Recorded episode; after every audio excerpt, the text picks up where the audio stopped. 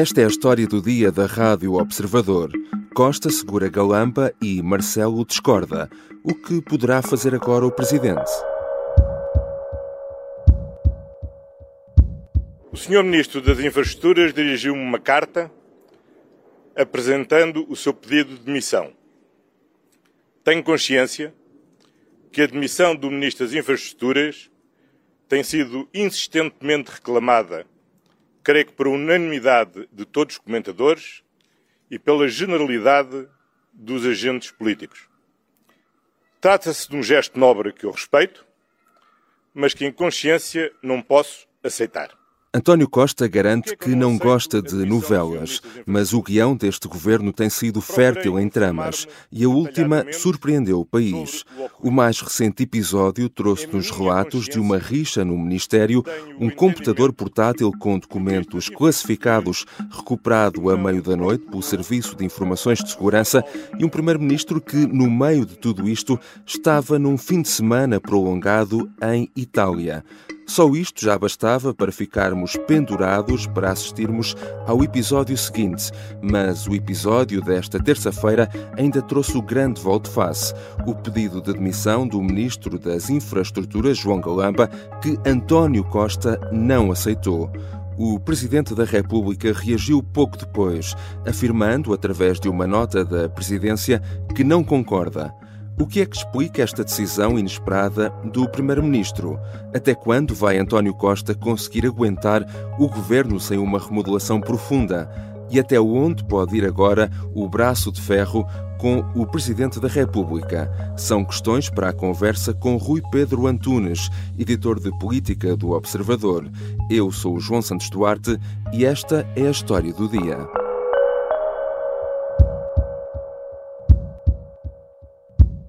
Bem-vindo, Rui. Olá, João.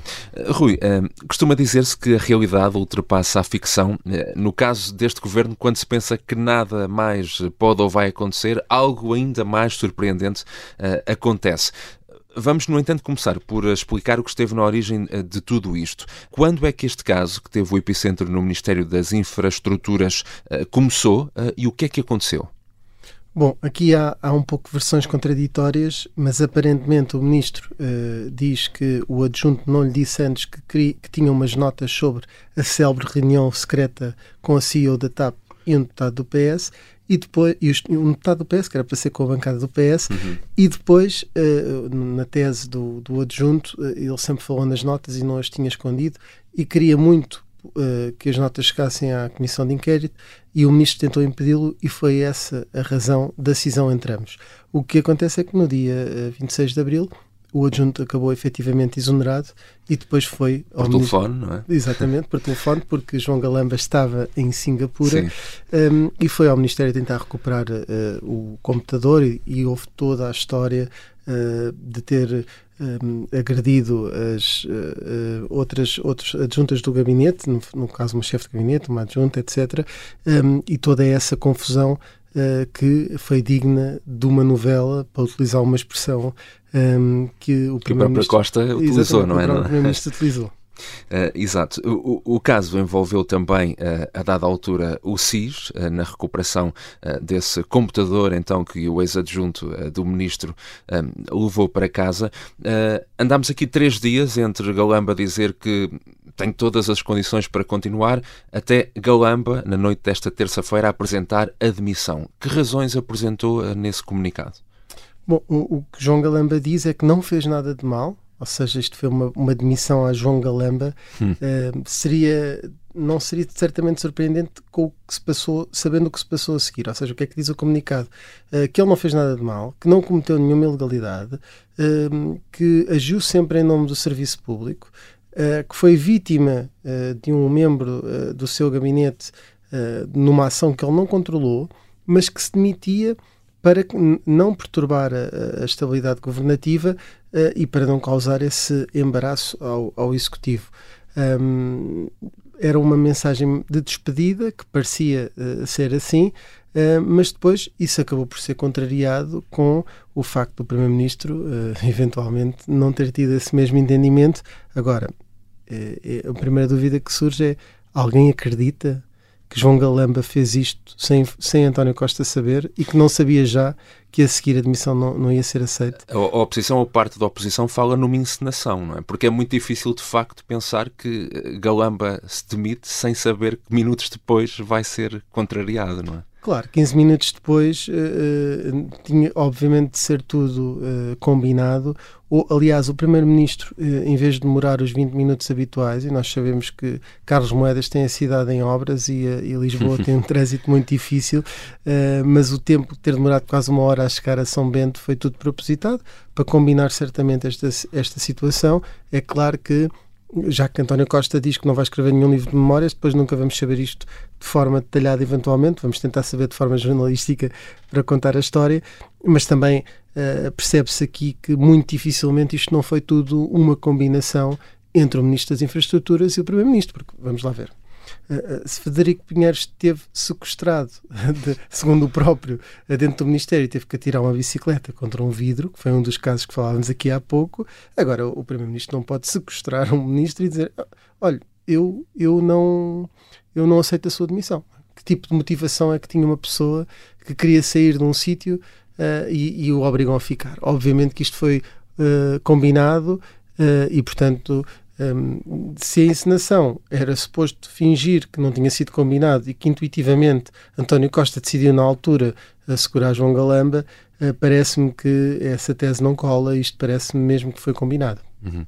Uh, foi um caso uh, rocambolesco. Vamos ouvir o que disse também o Primeiro-Ministro sobre este caso. O noticiário político do país tem sido marcado nos últimos dias por um deplorável incidente ocorrido no Ministério das Infraestruturas, que é, a todos os títulos, deplorável. Em nome do Governo, quero apresentar desculpas aos portugueses. Trata-se de um incidente de natureza excepcional, mas que fere o dever do Governo contribuir para o prestígio e credibilidade das instituições. Na declaração que fez ao país, na noite desta terça-feira, António Costa classificou todo este incidente como deplorável, tendo posto em causa a confiança nas instituições. Ora, isto é uma coisa muito forte, não é? Colocar em causa a confiança nas instituições governativas, mas se foi assim tão grave, então como é que eh, o Primeiro-Ministro recusa a admissão de João Golamba, não é? Que motivos é que invoca para, para recusar essa admissão? Sim, uh, uh, António Costa começa por dizer que é deplorável e pede desculpa aos portugueses. Houve muitas outras circunstâncias em que o Primeiro-Ministro, ao longo da governação dos últimos sete anos, foi forçado a pedir desculpas e, e parece que uh, tinha que se benzer dez vezes antes de pedir desculpa e resistia muito a pedir desculpa. Desta vez pede desculpa aos portugueses, mas depois de dizer tudo isso, depois de horas antes desse momento, no dia anterior, embora se possa falar em horas antes na chegada ao aeroporto, ter dito que uma coisa era a responsabilidade individual do ministro, outra coisa era a imagem do governo e tinha sido afetada. A maneira que António Costa tem de resolver isso é manter o ministro, o, ministro em funções. Tudo isto é muito estranho uh, e, portanto, uh, por um lado é deplorável, mas vamos manter como está. Ora, obviamente que, uh, estando afetada a credibilidade do governo, era preciso tomar uma decisão. E a decisão não era eu agora assumo, não estava bem com a minha consciência isto não é uma questão da consciência de António Costa. Isto é uma questão de interesse público, uh, de interesse do Estado, uh, de interesse uh, para o país. E António Costa fez depender uma decisão, se não do seu humor ou da sua preferência, da sua consciência. Portanto, a partir deste momento, não temos um país ou um ministro que está no cargo por uma forma racional, mas por uma questão de consciência do Primeiro-Ministro, que no dia a seguir se ia sentir muito mal porque afastou um ministro que, no entendimento dele, não teve nenhum ato individual uh, que prejudicasse de forma deliberada o governo. O que é certo é que a imagem pública do governo já estava e António Costa, entre a sua consciência e a imagem do governo, preferiu estar bem com a sua consciência. Uhum. Uh, quem foi rápido a reagir foi Marcelo Rebelo de Sousa, que não concorda com esta avaliação do Primeiro-Ministro, uh, mas já lá vamos, porque a partir de agora também as atenções vão estar centradas no que pode fazer a Presidência da República. Antes, uh, uma curiosidade, Rui. este é um caso inédito de um Primeiro-Ministro recusar uma, uma demissão de um, de um ministro ou já aconteceu noutros, noutros governos? É muito habitual, João, uh, os primeiros-ministros recusarem uh, pedidos de demissão, mas fazem no, no, recato, não dizem publicamente e combinam com os próprios ministros. Uh, de, eles não, não revelarem isso e prometer até, olha, mais tarde uh, deixe de sair. Isto aconteceu com Mário Centeno e António Costa arranjou na altura uma forma de um, colocá-lo no Banco de Portugal quando fosse a altura de mudar governador e convenceu-o a ficar, uma altura em que Mário Centeno tentou sair. Já tinha acontecido, uh, por exemplo, com Pedro Passos Coelho, uh, também na altura Vítor Gaspar, pelo desgaste do cargo, tinha tentado sair e ele segurou, mas normalmente isto é feito no recato. O que é que não é normal aqui? É uh, ser público que o ministro se quer demitir e o próprio dizer que se quer demitir e António Costa vir dizer uh, não, eu não aceito essa demissão. Porque, uh, vamos lá ver, obviamente quem tem o poder de aceitar e de, de exonerar e de nomear é o Primeiro-Ministro. Mas ninguém quer um governante contra a sua vontade. Então o ministro acha que não tem condições e que uhum. isso perturba a imagem do governo. O próprio primeiro-ministro acha deplorável e que isso deteriora a imagem do governo. Mas mesmo assim decide manter. Portanto, tudo, tudo isto, eh, eh, respondendo diretamente à questão, sim, uhum. os casos já existiram, mas não com esta, de uma forma frontal. Ah, bom, a própria Ministra da Saúde, em determinado momento, também terá pedido ao, ao Primeiro-Ministro para, para sair do cargo uh, e, e, o Primeiro-Ministro não aceitou já, já neste, neste novo mandato e depois acabou por mais tarde por sair. Mas nada disto foi frontalmente assumido como desta vez. Já voltamos à conversa com Rui Pedro Antunes, editor de política do Observador. Na segunda parte vamos falar do braço de ferro com Marcelo Rebelo de Sousa e do que poderá fazer agora o presidente e também do futuro político deste governo. As armas e os barões assinalados. E o resto é história, com João Miguel Tavares e Rui Ramos às quartas-feiras, depois do Jornal do Meio-Dia e sempre em podcast.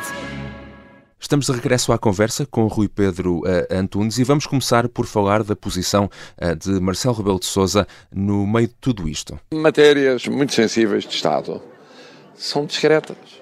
São tratadas discretamente, as pessoas não têm a noção, mas são dossiês, são tratados discretamente. Aqui, tratando-se de uma matéria sensível, uh, de relevância nacional, o tratamento tinha que ser de.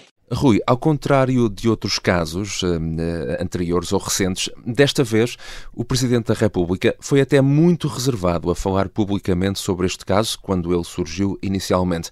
Mas também foi muito rápido a, a emitir uma nota a discordar da decisão de António Costa de não aceitar a demissão uh, do Ministro. O que disse o Presidente da República? Bom, o, Presidente da República disse que discorda uh, frontalmente, deste, frontalmente, desta posição. António Costa, um, um, podemos dizer assim, fez peito do semipresidencialismo hum. na parte em que não é presidencialismo, ou seja, fez peito na parte que é o governo que governa, é o governo que manda no governo. Qual é a questão aqui? A questão é que Marcelo Rebelo diz que o Primeiro-Ministro, depois de dizer que é deplorável, decide contra a sua vontade manter um ministro. Formalmente, o Presidente da República dá posse ou exonera sob proposta do Primeiro-Ministro. Mas ele tem... sublinha isso no comunicado. Sim. Ele não pode uh, uh, exonerar ministros. Exonerar não? É? diretamente. E diretamente, Mas tem esse poder de veto, às vezes, Exato. de não aceitar a indicação do Primeiro-Ministro. O que acontece é que, se, por hipótese, João Galamba, o mesmo ministro, tivesse agora a entrar no governo e a ser nomeado eh, por António Costa. Vamos supor que a demissão dele era automática e que formalmente António Costa tinha que ir nomear de novo. Marcelo Rebelo de Sousa não lhe daria posse. Portanto, hum. há um ministro sem a confiança política do Presidente da República, com a confiança toda de António Costa, que se atravessou por João Galamba como nunca ninguém se atravessou, mas que tem ali um inimigo em Belém. Uh, uh, Marcelo Rebelo de Sousa já tinha feito isto uma vez em público hum. com Constância Urbano de Sousa, a dizer esta ministra tem que sair a seguir aos incêndios e a ministra saiu, mas em privado só tinha feito uma coisa similar nos últimos anos. Isso logo, já foi há bastante tempo, que foi, uh, em determinada altura, um, ehm, quando foi esta mudança de governo, avisou António Costa que não daria, não aceitaria a nomeação de João Gomes Cravinho para Ministro da Defesa depois de tudo o que se passou uhum. um, ehm, com, com, o Ministro e com todas as divergências que teve. E então António Costa colocou nos negócios estrangeiros.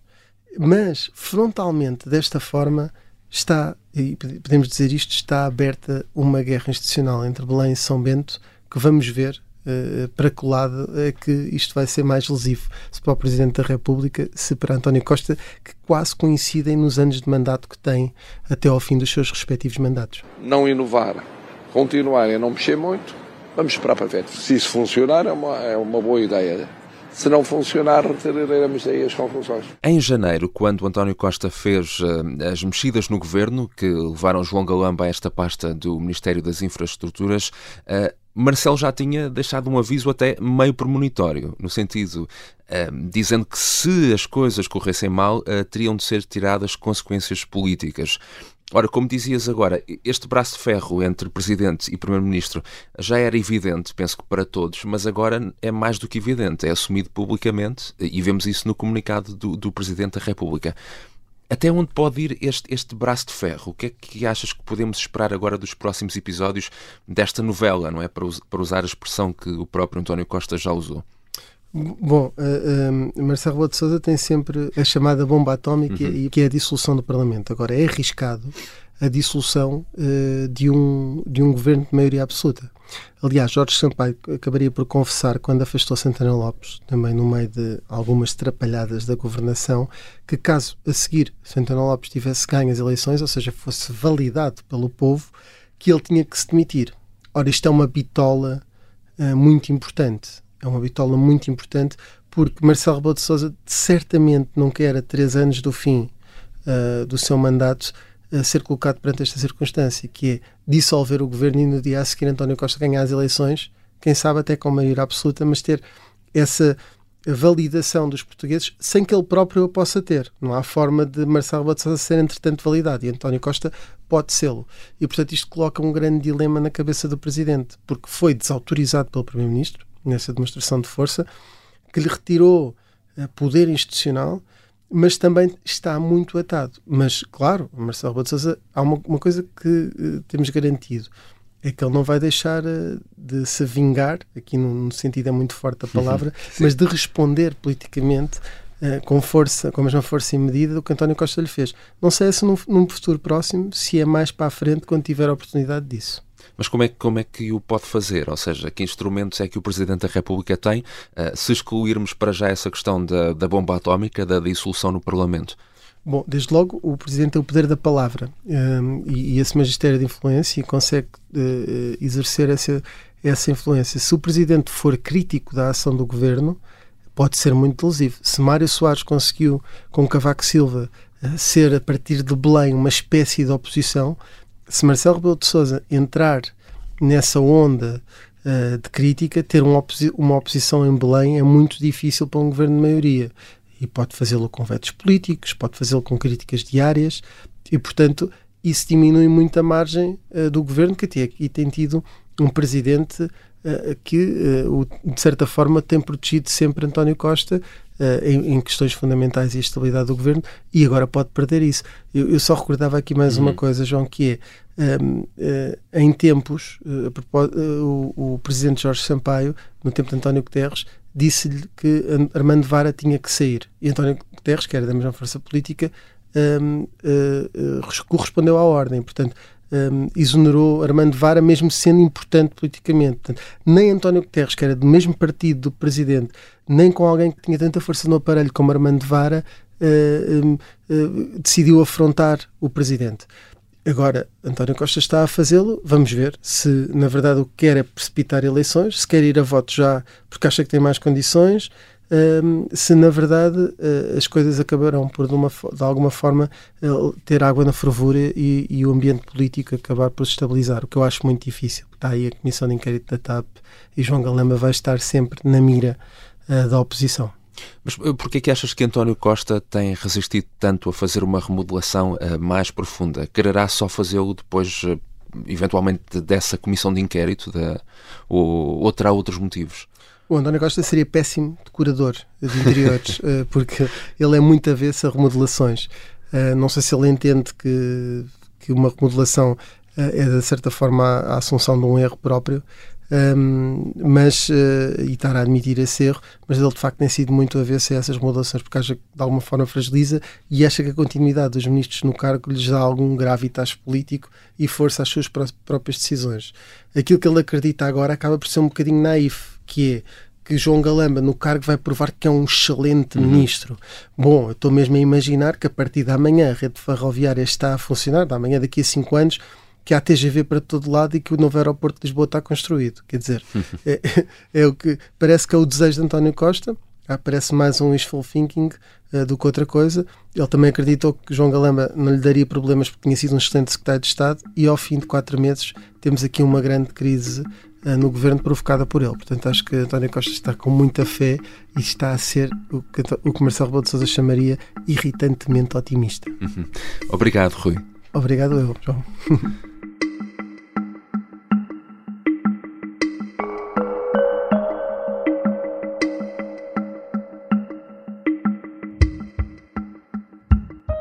Rui Pedro Antunes é editor de política do Observador. E para quem nos ouve na aplicação do Spotify, deixamos uma pergunta. Marcelo deve ou não dissolver a Assembleia da República? Uma pergunta que lançamos aos nossos ouvintes e que é acessível apenas através do Spotify. Esta foi a história do dia. A sonoplastia é do Bernardo Almeida e a música do genérico do João Ribeiro. Eu sou o João Santos Duarte. Até amanhã.